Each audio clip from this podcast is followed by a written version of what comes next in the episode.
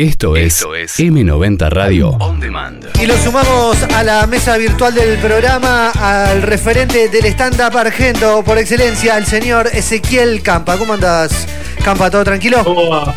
¿Cómo va? ¿Todo bien? Bien, fase Hola, 5 fase 5 llamando a fase 1 por Zoom.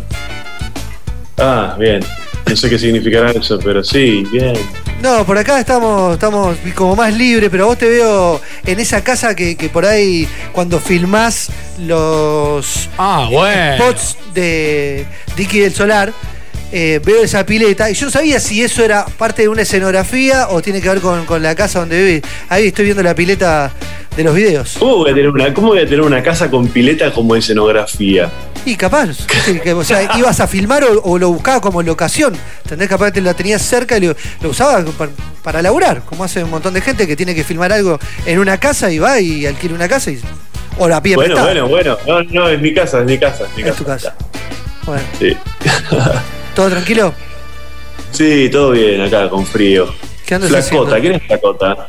Soy Flacota. yo, Flacota. La co-conductora de acá Ah. de- del programa. No la veía. Ahí está. Acá Ay, está, qué acá estoy, acá estoy. Hola.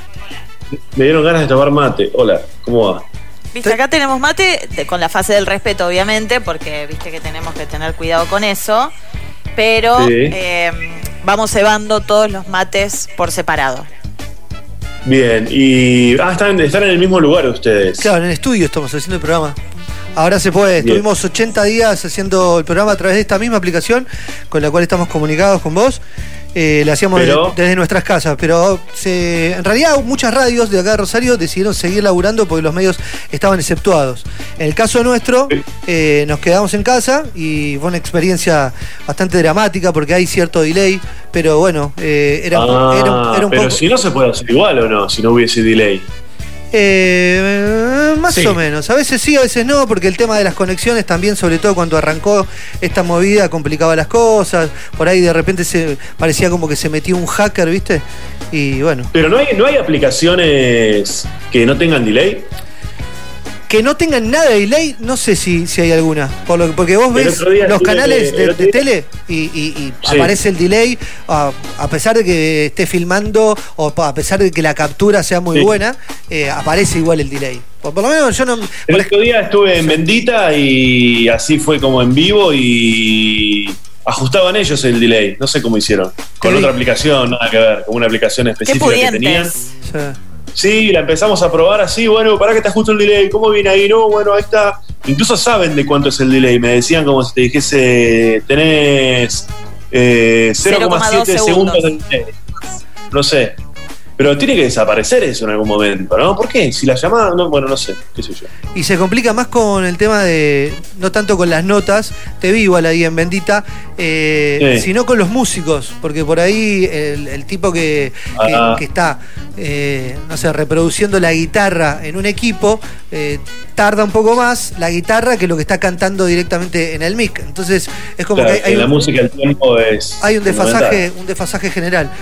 Eh, vos sos un tipo que hace uso de la tecnología hace muchos años. Yo te hice una nota cuando viniste acá a Sí. Rosario, eh, que estamos cam- Caminando. sí, caminando por ahí por, por la peatonal San Martín. Eh, estabas presentando en, en la sala Labardén, no me acuerdo si, si era lo de eh, Cheto y Choto, me parece que era la, la hora anterior. No, ¿no? no, no, me parece que eso fue o cuando hacía Jugo y Confusión, Sí. que fue el show anterior, o el primer show que hice solo, que fue Ezequiel Campa Stand Up, que no tenía, un show que no tenía nombre. Claro.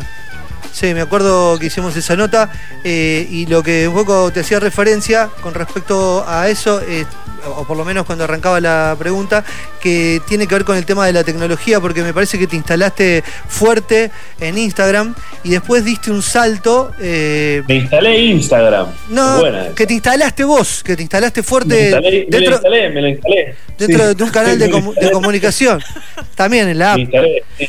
En el Instalé teléfono. ese Instagram en su casa, gente. Eh, y después decidiste irte a YouTube. Y nada, y, Sí. y- y de hecho un montón de, de- de tipos que estaban laburando eh, el tema de Instagram, me estás mostrando ahí el teléfono a través de, de Zoom. Instalen ese Instagram, ¿eh? Vos- yo no, Mirá te- todas las notificaciones. no tengo. ¿Tenés muchas? No tengo tenés, tenés nuestras. Porque acabamos de subir historias. A ver, ya te, ya te, ya te digo, ¿eh? Vamos a Subimos mostrar. historias promocionando de que, de que ibas a salir al Sí. aire. Pará, Así que seguramente pará, vas a pará, ver. pará. Acá está. ¿La ¿Eso? encontraste? No Sí. sé si soy ¿Esta? yo esa. No, no, esa no soy yo. No, eso, No, es del no, porta- no. eso es del programa igual, sí, eso es de M90. Está bien. Claro, ese es el del programa. A ver, Esto. a Por ver. ahí no la veo. gente se lo está perdiendo, Sí, que nos está que está en escuchando. Zoom. Sí. Le vamos Eh. a contar a la gente, probablemente lo vean en Instagram, que subimos tres historias promocionando de que iba a estar Ezequiel en, en ahora. Sí. En ahora. Portadas, En ahora. Y ahora. Bueno, y Ahí él está. tiene bastante interacción. Ahora que estaba pensando, justo que mencionaba el tema ¿Qué? de YouTube e Instagram, ¿qué fue lo que más te costó o, o que te, te costó encontrarte para empezar a utilizar YouTube, Instagram? ¿Cuál red social? Porque a veces pasa, viste, Bueno. que uno le, le- es como que se resiste un toque, dice, no, pero mira si voy a entrar a esto, que no me da, que no sé qué, mira si no, no me sirve. Sí, a mí me pasó que, por ejemplo, con Instagram, eh, digamos, eh, nunca llegué como a, a- a hacer las paces. Siempre estuve como medio peleado con el formato, nunca llegué como a entenderlo en el sentido de que no, no, no, no encontraba cómo sacarle provecho. Y lo que me pasó por ahí en el último tiempo fue que dejé de pensar como en el formato y en la plataforma y empecé a generar contenidos que me parecían buenos a mí.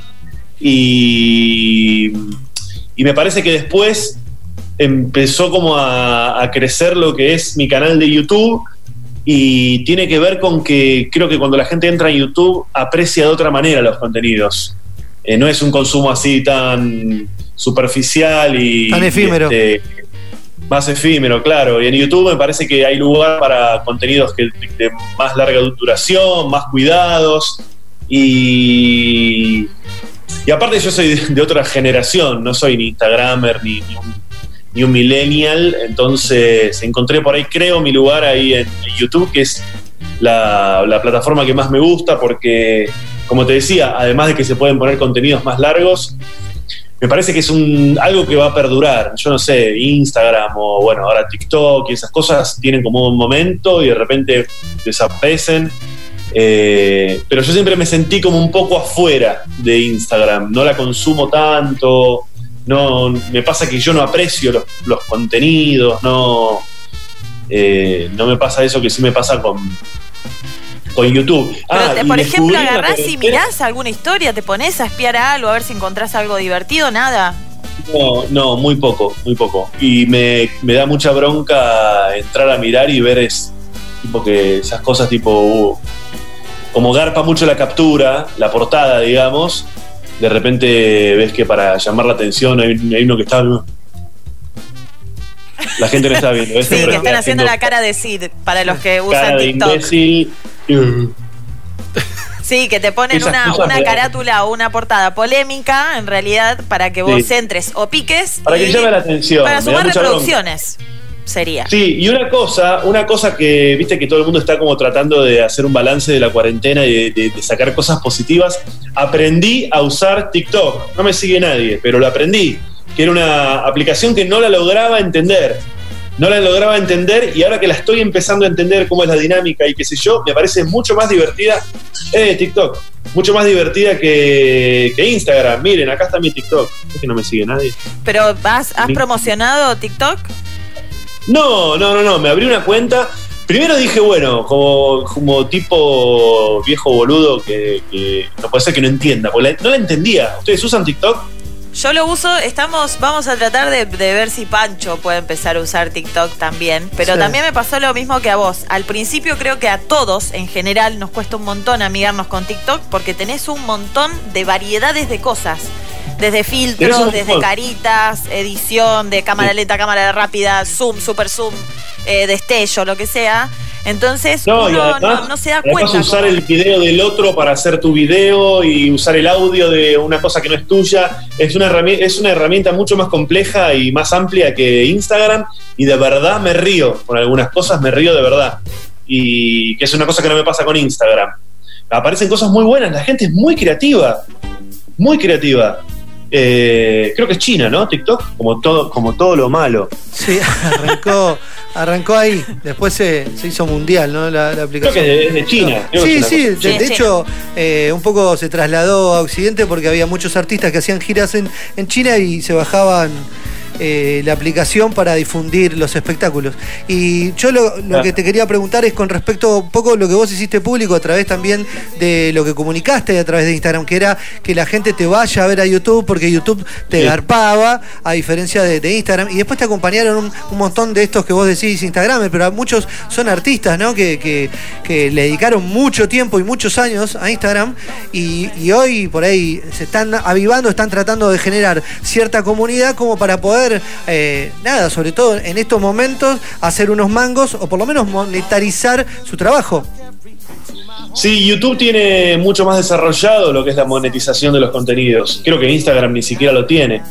Y ahora creo que Facebook empezó, y no sé si, si empezó en Argentina, viste que esas cosas las lanzan como en Brasil y ya va a estar disponible acá, qué sé yo.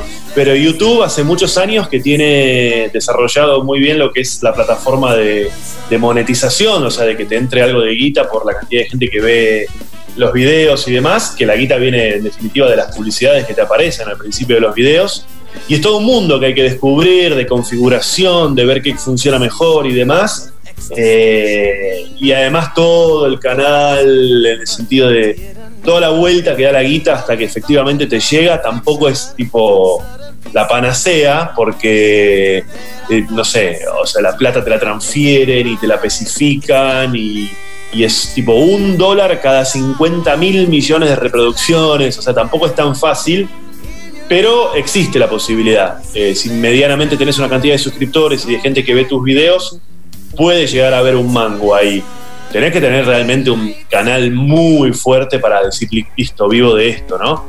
Eh, no es mi caso, pero, pero bueno, entre regalarlo en Instagram o eventualmente que te entre un mango por YouTube, traté de hacer eso y trato como de llevar la gente hacia, hacia YouTube.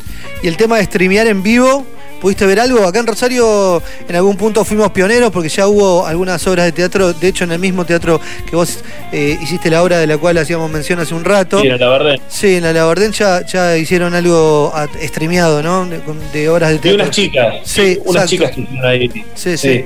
Un. Sí, lo vi. Mirá, yo creo que, o sea, Es como raro, ¿no? Como una sensación media lo extraña. que, Yo- lo que voy a. lo- sí, el análisis que yo hago sí. parte siempre de lo siguiente. En la circunstancia esta en la que estamos tan particular de pandemia, que yo, para mí vale todo. Se acabaron las reglas y eh, esto puede, esto es medio un curro. Para mí se acabaron las reglas y hay que hacer lo que se pueda. Partiendo desde esa, desde esa base, yo lo que vi no me gustó mucho. Eh, eh, o sea, no solamente, no solamente lo que, lo que vi de comediantes haciendo stand-up, sino algunas otras propuestas que también vi. Me parece que de repente eh, todavía falta encontrar la manera porque no termina de ser como un especial de stand-up. Tampoco es una función para stream, es una cosa, es un híbrido, como a mitad de camino, que para mí no está del todo resuelta. Por eso todavía yo no quise, no quise meterme en eso. Estoy tratando, estoy, estamos armando como una, una- unas funciones por streaming con algunas decisiones que tomé que tienen que ver con esto y eh, evitar esta cosa de que no termina como de fluir para mi gusto. Eh, y bueno, estamos tratando ahí de, que nos den el ok para poder hacerlo. Cuando encontrás un personaje como te pasó con Nicky del Solar, eh, que, que realmente un tipo como vos que viene remándola hace un montón de años, vos mencionabas el tema del stand-up, pero hiciste de todo, ¿no? Desde hace muchos años. Eh, y en diferentes notas que fuimos haciendo en estos años, fui- fuimos hablando de lo que hacías circunstancialmente. Eh, vos, Sí. o sea, eh, decís, bueno, la pegué con esto, voy a, voy a. Porque el otro día te veía con Ginás, que es una actriz que viene de, de- también del under porteño, de laburar con Gasalla, para mí es un- una capa total, y me parecía muy gracioso. Incorporaste al algo por ahí distinto del personaje. Y, y uno va viendo esas vueltas de tuerca que vos le vas encontrando, más allá de, de- de algunas cositas que se repiten, lo de Betún y ese tipo de cosas, ¿no? Pero, Sí. pero, pero me interesaba o sea, una reflexión tuya acerca de eso, de ese personaje que realmente la pegó. One hit, una especie Sí, de one hit ver. wonder tuyo. Sí, yo creo que no, one- esperemos que no sean one, one Hit Wonder, pero lo que pienso es que pegarla es hasta los 25, ponele. Claro. Eh, de los 25 para arriba es laburo. Y e- es muy fuerte lo que pasa con Dicky del Solar, la repercusión que tiene y demás. La realidad es que yo ya venía laburando hace un montón y me iba relativamente bien y podía vivir de lo mío. Este, Sí, sí, sí. ¿no? Sí, sí. Este, Estamos viendo. y lo, yo creo que lo, que lo que me pasó a mí con Dicky del Solar tiene que ver con, con tiros que uno va tirando y, y bueno, si tirás mil tiros hay más posibilidades de que uno pegue en el blanco Claro. que eh, si no. Este, no es el primer personaje que hago, ni el primero que más o menos llama la atención. Pero sí, se juntaron un par de elementos que a priori yo no sabría, no los, no los podría haber manipulado, pero sucedió. Eh, sucedió, qué sé yo. Este, pero me parece que es más fruto del, laburo y del paso del tiempo que de haberla pegado. O sea, como te decía, a mí me hubiera encantado haberla pegado a los 20 y que me dijeran, eh, vení vos, no sé qué, y que me armaran todo y yo dedicarme a, hacer chistes y nada más. Pero como no vivimos en ese mundo, no me quedó otra que inventar cosas y ingeniármelas, aprender a editar, a filmar. Y porque bueno, todo eso lo hago yo solo y este. Y nada, creo que a la vez también el- lo que sucedió con Dicky del Solar me agarró a mí en un momento muy bien plantado, digamos, por suerte, en el sentido de que ya tengo como unos años recorridos y, uno va tomando como decisiones más inteligentes y más maduras y, y bueno, eso de repente todo converge eh, por ahí en, en algo como lo que está pasando con el personaje ese, ¿no? No se duerman, chicos. No, no, No, no, está- no, estamos estaba escuchándote as- atenta- claro. atentamente. Es el silencio de, de la escucha. Sí. Eh, te iba a preguntar, porque justo dijiste el tema de que hiciste muchos personajes. Por ahí en Instagram, Dicky del Solar es el más fuerte. Pero estaba pensando, digo, Sí. cuando uno arma un personaje, ¿salen así rápido, tipo escupitajo, o, o te tomás para todos tu tiempo y los largás cuando Mirá. ya te sentís seguro y totalmente, como que decís, ya está listo, está horneado? Los procesos creativos son raros eh, y lleva mucho tiempo al, actor, en mi caso, te lleva un tiempo entender cuáles son tus tiempos y tus procesos creativos. Porque mm, un personaje no surge en un escritorio sentado diciendo, a ver, mm, voy a pensar un personaje que sea un poco facho, que sea un poco homofóbico, que sea clasista. No sucede así. Por lo general, no solamente los personajes, sino que las ideas, los, los- los monólogos que yo escribo, los chistes, los materiales, eh, el proceso es muy raro. Te caen fichas de repente cuando estás haciendo cualquier otra cosa, estás abajo de la ducha o saliste a correr o estás sacando la basura y te Sí, cae se la te prendió la de- lamparita.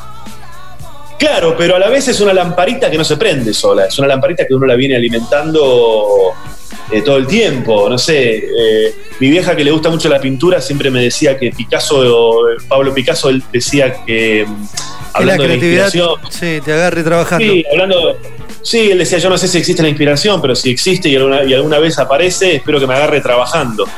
Y, y es así como aparecen las cosas. A mí me pasa, por ejemplo, con lo, lo de Dicky del Solar fue. Si me preguntás, fue un personaje que me apareció entero en un segundo. En un segundo entero, en un segundo, no, no tuve que sentarme. Y fue una cosa, o sea, a mí lo que, lo que pasó con, con, con Dicky del Solar fue que yo había ido a San Isidro, que para los que no saben, San Isidro en, en Buenos Aires es como el epicentro del Ocheto, es, es, es el punta del este de Buenos Aires, y a la vez es el- como la catedral del rugby, le llaman así, la catedral del rugby, porque están los clubes más tradicionales y qué sé yo. Y yo había ido a San Isidro y había visto que en los árboles había unos listones amarillos atados. Y me explicaron que esa era la forma de la gente de la zona de manifestarse en contra de la ley del aborto que se estaba debatiendo en el Congreso. Y el amarillo tiene que ver con que es la bandera del Vaticano. Entonces, este, toda esta gente hipercatólica, pa, pa, pa, pone unos listones amarillos en los árboles con el color de la bandera del Vaticano. Y claro, como onda, cuando la plaga, venía la plaga eh, en la iglesia a matar, ¿te acordás? Eh, En en la historia de la Biblia, que decía que venían Sí. a matar a, a los primogénitos, el diablo, Claro. y la gente marcaba la puerta de la casa con, no me Sí. acuerdo si era un, dibujo en particular, para que no pasara el tanque. diablo a matar el primogénito. Acá que no entren los aborteros a, a la casa. Claro, exacto, exactamente igual. Y, y yo que conozco, que conozco mucho esa, esa sociedad porque me crié en, ese barrio y jugué al rugby y demás, eh, así, en un segundo, me pareció como muy gracioso hacer un personaje de un rugby. Eh, así como hiperfacho y clasista, homofóbico, etcétera, y que esté en contra del aborto. Y me parecía muy gracioso porque yo que conozco esa sociedad sé que, que son muy hipócritas y que están en contra del aborto hasta que, hasta que el hijo de uno deja embarazada a la mucama y tienen que salir a buscar a ver cómo hacemos para abortar. Entonces esa contradicción me pareció muy interesante. Y a partir de ahí el personaje empezó a salir para todos lados y en definitiva se terminó transformando en un opinólogo facho de cualquier cosa que ande dando vueltas.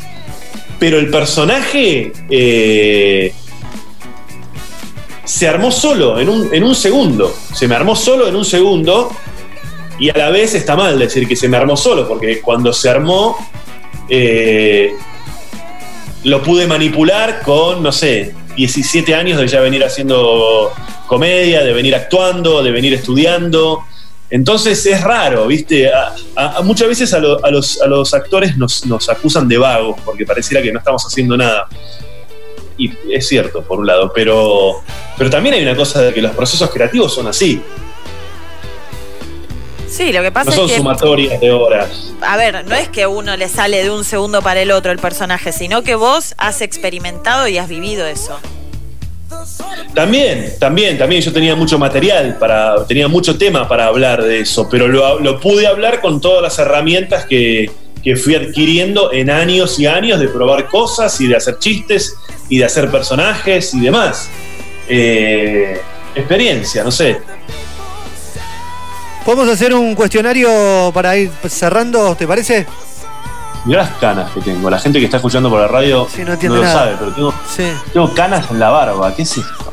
la edad. Sí, la verdad. Eh. ¿Te salieron tics o tocs eh, en cuarentena? ¿Por estar encerrado ahí?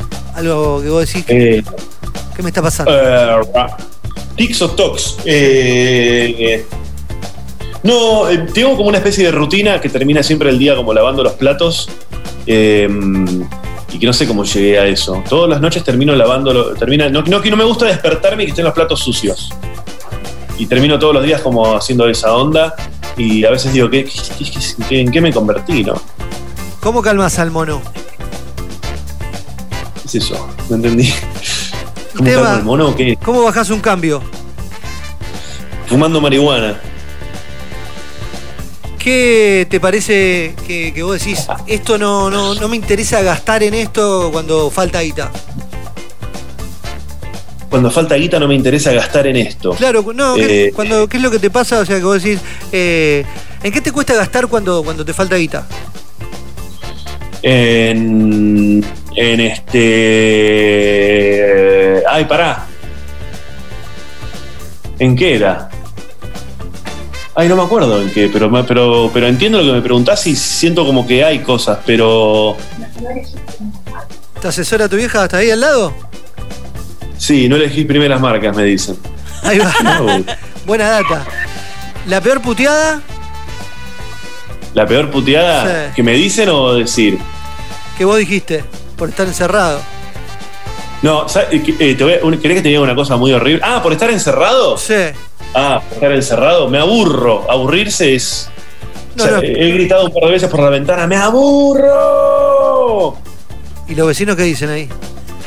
¡Yo también! Callate, imbécil, me dicen. Ponete a hacer videos. ¿Tenés alguna fobia? Sí, ¿Cuál?